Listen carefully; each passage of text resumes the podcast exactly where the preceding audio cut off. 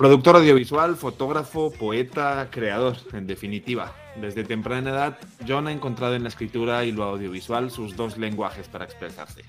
Con un carisma único, ha logrado unir esfuerzos de actores, productores, periodistas, camarógrafos, bandas locales y un sinfín de amigos y amigas para crear una de las series web más populares, con 2,5 millones de espectadores en su primera temporada en Colombia. Mentes Alternas está en este momento en su grabación de la segunda temporada. Hoy quise invitar aquí a escenarios a John para compartir un poco de sus sueños, de su trayectoria y de su futuro, pero sobre todo para que nos dé luz sobre los entresijos de la dirección y la producción audiovisual desde su propia experiencia. John, bienvenido. Hola Raúl, muchísimas gracias por esa entrada, por esas flores. no, por favor, te las mereces, te las mereces. Muchísimas gracias a ti por eh, estar con nosotros en este espacio. Eh, John, en este podcast nos gusta empezar por el principio, así que cuéntanos en dos líneas, ¿dónde nació tu amor por contar historias? Ah, pues a ver, eso inicia de muy pequeño yo. Fui alguien muy curioso, Raúl, la verdad.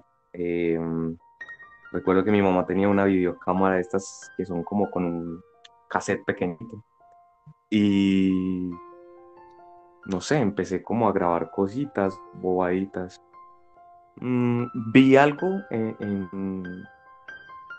en, un programa de Discovery Kids llamado Mecánica Popular para Niños, donde enseñaban a hacer como cosas con cámaras, mostraban como detrás de cámaras de las películas. Entonces eso llamó mucho, mucho mi atención. Lo primero que yo hice fue animar mis muñecos, mis juguetes, eh, por medio de una técnica llamada eh, animación cuadro a cuadro. Entonces, eso fue lo primero que yo hice, animé mis juguetes y desde ahí empecé como con esta pasión, a, eh, estar interesado pues como con esto, ya después como unos años después, en MTV daban un programa llamado Making the Video, donde mostraban literalmente el detrás de cámara y cómo hacían los videos musicales que estaban en auge en esa época. Entonces, digamos que ahí fue donde nació absolutamente todo.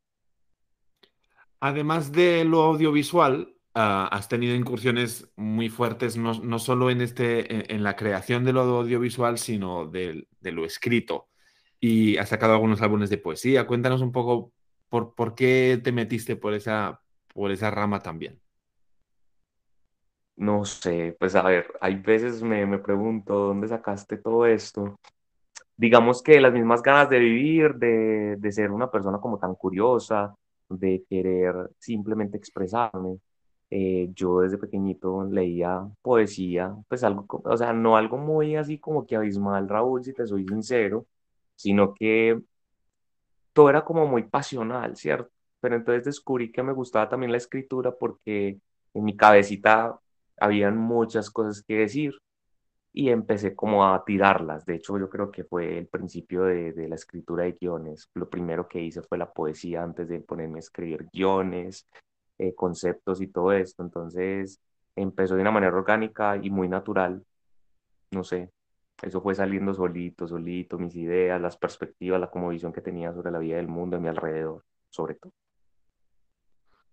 Creo que precisamente de esas dos pasiones, me corrige si no es así, nace uno de los proyectos más grandes ah, con los que trabajas, que es Mentes Alternas. Como comentaba al inicio, em, pues 2,5 millones de espectadores ah, hace ya unos años en, Colombia, es una, de las series web más, populares y en este momento estáis juntos porque son muchos grabando ah, la segunda temporada. ¿Conseguiste, John, sumar esfuerzos ¿no? de actores, actrices, maquilladores, responsables de vestuarios, responsables de espacios, camarógrafos? Ah, ¿Cuáles son los principales retos a los que te ves ah, cuando estás haciendo una producción audiovisual como esta? Bien, no ocupes el rol de productor en esta serie, pero como director, ¿cómo, ¿cuáles son los principales retos que, a los que crees que te enfrentas? Bueno, uno de los principales retos de esto es el tema de la financiación, Raúl. Desafortunadamente, pues en Colombia eh, todavía nos falta mucho, pues a seguir apoyando a los jóvenes con respecto a este tipo de proyectos, que además de hacernos feliz, crean cultura audiovisual, crean también empleo, todo este tipo de cosas, crean oportunidades sobre todo. Eh, ¿Y cómo eres capaz de sobrellevar esa, esa, dificultad? ¿Cómo, cómo, la, cómo las ingenias? Pues no sé, yo, yo soy muy sentimental y acá me voy, a, me voy a poner en estas, pues cuando tú amas algo, lo sacas adelante, sea como sea. Y si tú no luchas por eso, entonces, ¿quién lo va a hacer por ti? Nosotros incluso en el equipo eh, hemos sacado hasta propio, o sea, eh, hemos juntado dinero para poder eh, literalmente sobrellevar las necesidades de la producción. Muchas veces también solo hay veces sale de dinero, pues como de nuestro propio bolsillo. Por ejemplo, del mío también han salido muchas cosas de mis compañeros eh, productores ejecutivos que son Camilo Gutiérrez y Camilo Orozco. Y también el tema pues como de conseguir lo que son canjes y patrocinios. Em, saber vender también el producto, pero sobre todo ser consciente de lo que se es, de lo que se tiene y lo que se puede ofrecer. Entonces, el reto siempre es conseguir eh, presupuesto, pero digamos que ha sido complejo llegarlo, pero pues lo hemos logrado. Y sumar toda esta gente en esto ha sido algo maravilloso, una experiencia brutal. De este tema en particular podemos tratarlo más, más adelante, pero sí, sí eh, he sacado un momentito el tema de, tu rol en la serie. Creo que Mm, tu rol es algo así como un showrunner, ¿no? Eh, a, menudo identificamos este rol, de, este rol del showrunner como el, creador de una serie, es la persona encargada del trabajo diario para que, pues, entre otros objetivos, dotas de coherencia, ¿no? Los aspectos generales de la serie, elaboras algo así como las Biblias de los personajes, los argumentos, los temas, para que luego los guionistas, que también formas parte de este equipo, pues traslade todas estas ideas al, guion. Ah, ¿Cuáles crees que son las ventajas de centralizar la figura del creador, productor ejecutivo y director desde una misma figura? ¿Y cuáles crees que son las desventajas? Bueno, esto es muy relativo, la verdad, Raúl, porque, por ejemplo, en el caso de Mentes Alternas, nosotros consideramos que es un proyecto único en su especie.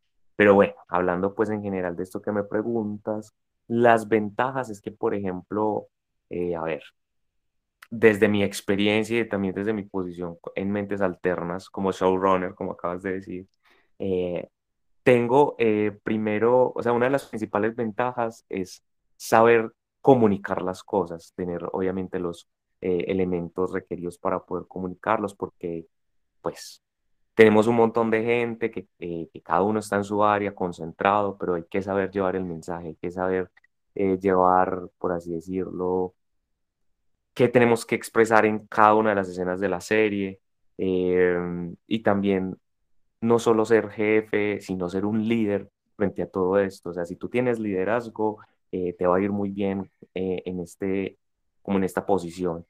Eh, otra de las principales ventajas es saber sincronizar al equipo por medio de no solo el talento, sino también el equipo humano. O sea, no es saber elegir, o sea, perdón, es saber elegir no escoger esta persona porque sea solamente tesa, sino que además de ser muy, muy teso, eh, que sus valores eh, como persona también estén incluidos dentro del equipo de trabajo y el ambiente laboral de la serie. Mm, desventajas, Raúl, no sé, ahí sí me corchas, eh, aunque también puede ser uno, porque pues una principal es que uno no puede hacer de todo, ¿cierto? Uno también tiene que delegar el trabajo en cierta manera. Eh, pero ahí está la importancia de la comunicación, pero literalmente uno no puede hacer todo, uno tiene que delegar hay personas específicamente eh, capaces en temas muy puntuales. Por ejemplo, un tema que el cual yo soy muy ajeno es al tema de lo que es el maquillaje, el tema pues como el eh, ser operario en cámara. O sea, a, mí, a mí hábleme de planos, a mí hábleme de composición, pero pues la, el operario de cámara no a mí me baila mucho la mano. Ok, ah, yo, yo sí, sí, le vería, por ejemplo, si me permites la, la reflexión, una, una ventaja perdón, una, mm, sí, una, una ventaja a que no estuviera centralizado. Ah, y es que de alguna forma, cuando, cuando pues el creador está separado de la dirección de la serie o de los guionistas de la serie, ah, te permite pues oxigenar un poco más la historia, ¿no? Es decir, aquel que crea la historia permite que su historia pueda ser vista antes de plasmada o antes de, realizada con actores y demás, puede ser vista por otras personas y la, abre un, poco, la oxigena un poco. Uh, no sé qué opinan sobre esta reflexión en particular, porque de la otra manera, pues también habría la reflexión contraria de decir que, bueno, que quién mejor que para mm, producir y trasladar uh, su creación a los guionistas que el, propio creador de la obra. Bueno, pues o sea, yo pienso que el creador siempre tiene que estar inmerso, siempre, siempre, siempre. Porque, por ejemplo, acá lo que manejamos también en mucho acá en Colombia es que el guionista tiene que estar ahí pendiente, pendiente, también por temas de continuidad, eh, de coherencia, de que algo pequeñito no vaya. Es que, o sea, te lo juro, hasta un elemento que esté mal puesto puede dañar lo que es eh, la coherencia de toda una escena. Entonces, o sea, yo opino que el creador siempre tiene que estar ahí pendiente, pero el tema de oxigenarla también está en delegar. O sea, uno como creador es un líder, ¿cierto? Que mm, le comunica al equipo cómo tiene, cómo es su visión de, de la obra, pero estos también son encargados de brindar, de, por así decirlo, eh, complementarla, eh, darle un nuevo aire, porque una sola opinión, una sola visión, si bien es la que direcciona, hay otras eh, cosas que le pueden simplemente aportar a la obra y también puede ser contraproducente que sea todo lo contrario. Mm. Parece una muy buena, una muy buena reflexión. John, han aparecido otros roles, ¿no? Más allá de, hemos hablado de director, de un camarógrafo, de vestuario. ¿Qué otros roles componen una producción audiovisual como mentes alternas, que también puede ser extensivo a otra producción audiovisual para aquellos que nos estén escuchando y tengan un proyecto de este tipo en mente? A ver, otro rol es súper importante, los, los productores ejecutivos que son encargados como, obviamente, pues todo el tema de financiación y, y literalmente los que son los jefes, los que aprueban y después se desglosan los departamentos por dirección y producción, que son dos cabezas que literalmente eh, son quien llevan el barco. El director es encargado, o sea, el director como tal eh, es el jefe absoluto, porque de él se encargan las decisiones que tienen que ver directamente con la obra, eh, todo lo que tiene que ser la creatividad, la visión. él es el jefe absoluto, ¿cierto? El y además con la del productor o la productora, pues simplemente nos vamos y tomemos decisiones al respecto juntos para los demás departamentos. Y de ahí debajo está lo que es el departamento de arte, que son todos los chicos que tienen que ver con escenografía, lo que tiene que ver con maquillaje, vestuario, cómo tiene que lucir toda la apariencia, el diseño de todo lo que vamos a ver en pantalla. Está el departamento de fotografía, que es cómo se va a ver la serie eh, esto es un conjunto de planos, de movimientos de cámaras y sobre todo iluminación. Literalmente es lo que le va a dar la apariencia al resultado, pues a lo que estamos grabando.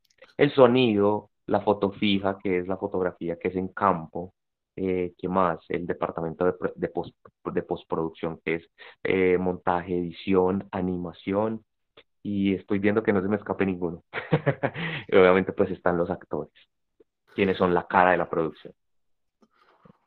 John, diriges, a, diriges Perspectiva Audiovisual, que es una productora en, Medellín, ah, donde, a través de la cual ah, está, están produciendo mentes alternas, pero ¿qué, otros proyectos tienes en mente de, de, aquí al futuro que podamos conocer?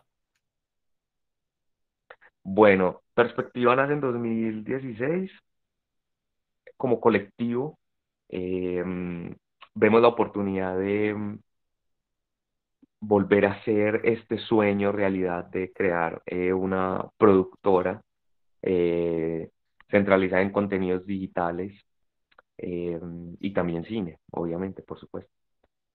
Pero digamos que Mentes Alternas es como de nuevo, otra vez, como lo fue hace siete años en su primera temporada. Un proyecto piloto. ¿Un piloto para qué? Para seguir construyendo este tipo de, de proyectos tan lindos. Eh, nuestro sueño es seguir creando un universo de, de, series web. Nosotros llevamos eh, creando series web hace 10 años desde Junkies, una serie que fue hecha con una cámara de 10 megapíxeles y fue la primera en contar o bueno, hablar abiertamente de la comunidad LGBT en Colombia. Y todas nuestras series están conectadas. Entonces, bueno, primero, seguir generando cultura audiovisual. Segundo, construir nuestros sueños de realizadores audiovisuales. Eh, tercero, em, seguir fomentando ese universo de historias muy cargadas de temas sociales. Tercero, pues generar empresa y a largo plazo generar también empleo. Es un sueño total perspectiva audiovisual, si te soy muy sincero. Y estoy al lado de compañeros y personas geniales que no las cambiaría por nada del mundo. ¿Cuántas personas forman parte de esta familia de perspectiva audiovisual y de mentes alternas? Pues a ver, perspectiva, ahí estamos eh, unos tres loquitos que siempre estamos ahí como mirando qué hacer y es de mentes alternas, eso es una, un montón de gente, Raúl, somos aproximadamente 75 personas que estamos haciendo realidad el sueño de muchas personas de ver otra vez a estos personajes encarnar y sobre todo pues llevar una producción de mejor calidad. ¿Y para cuándo? ¿Para cuándo la primicia entonces? Están en plenas grabaciones de esta segunda temporada, pero ¿para, para cuándo vamos a tener la oportunidad de verla? Pronto. ¿Qué es pronto? Muy pronto. Durante este 2021. Posiblemente. Posiblemente, posiblemente 2021. Ah, John, ¿te has construido desde... Dime, perdona. No, qué pena interrumpirte. Lo último que te iba a decir al respecto es que estamos concentrados en hacer un, en un trabajo de muy buena calidad y creo que si nos tardamos un poquito más del 2021, creo que va a valer la pena con tales de hacerlo todo muy, muy bien. Estoy seguro que sí. John, nos conocemos personalmente y sé que ah, te has construido desde abajo con mucho cariño y con mucho amor por lo que haces. Y Ah, este podcast llega también a algunas personas que están estudiando y me gustaría que les recomendaras desde, desde tu opinión, siendo un chico joven pero con una gran trayectoria ya, uh, qué pueden hacer para... No, no, pretendo que sea esto tampoco un alegato de cumple tus sueños, pero qué pueden hacer en lo práctico, en lo práctico, en lo pragmático para ser productores audiovisuales, para contar historias a través de una cámara. ¿Dónde se tienen que acercar? ¿Qué tienen que hacer? No, o sea, no, yo tampoco quiero ser pragmático, pero lo primero, lo primero que se tiene que hacer es saber hacia dónde quieres ir, ¿cierto? Y estamos en Colombia, un, un, país donde si bien faltan muchas oportunidades, hay jóvenes que tienen muchas ganas de salir adelante. Recuerdo una vez que en una clase de guion me dijeron, el mundo tiene hambre de historias. Lo que usted tiene que hacer es saciar ese, esa hambre. No crear por crear, sino crear cosas pues, que a la, a la sociedad y al mundo le impacten. Y ya pues en, la, en, medida uno tiene que literalmente ser un berraco. Uno tiene que buscar las formas de realizar estas producciones. Em, ser perseverante totalmente y pues buscar muchos recursos. Eh, un, buen primer paso podría ser estudiar, ¿no? Que lo acabas de comentar cuando vas a clase. El primer paso yo creo que sería estudiar. Sí, el primer paso es estudiar, formarte, saber del medio, qué exigencias tiene el medio, para que tú, eh, a medida que vayas estudiando, te vayas preparando, porque este medio es, es, es pesado, es fuerte. Lo segundo es buscar maneras de poder financiar tus proyectos o ser parte de proyectos que eh, ya están financiados. O sea, colaborar mucho también, Raúl, hacer buenos contactos. Por ahí dicen que es mejor tener amigos que plata y literalmente. O sea, nosotros, por ejemplo, o en mi caso en Mentes Alternas 2, eh, si bien hay veces no tenemos siempre toda la, esa, eh, ese brazo económico, tenemos contactos y eso es bacano. Eh, el hecho de gestionar un hospital, el hecho de generar, eh, gestionar un, un, cementerio, es, es también de saber también vender tu producto. Entonces, digamos que otra cosa, aparte de, de estudiar, de tener buenos contactos, es saber vender tus ideas, saber vender tus proyectos, saber estructurarlos. Y mm, cuando ya estés en fase de producción, disfruta eso y trabaja y hace todo lo posible por tener un proyecto de calidad. Pero todo esto también se va a resumir, Raúl, y me vas a disculpar, es en soñar, en tener disciplina, en ser perseverante. O sea, uno no va a hacer una gran producción a la primera, sino que eso es ir escalando. Pero la perseverancia creo que es lo más, lo más, y creer en ti, obviamente. John, muchísimas gracias. Muchos éxitos con esta serie, con los próximos proyectos de futuro. Ah, así que nada, muchas gracias por este, por este espacio contigo. Un abrazo. Muchas gracias a ti, Raúl. Un abrazo.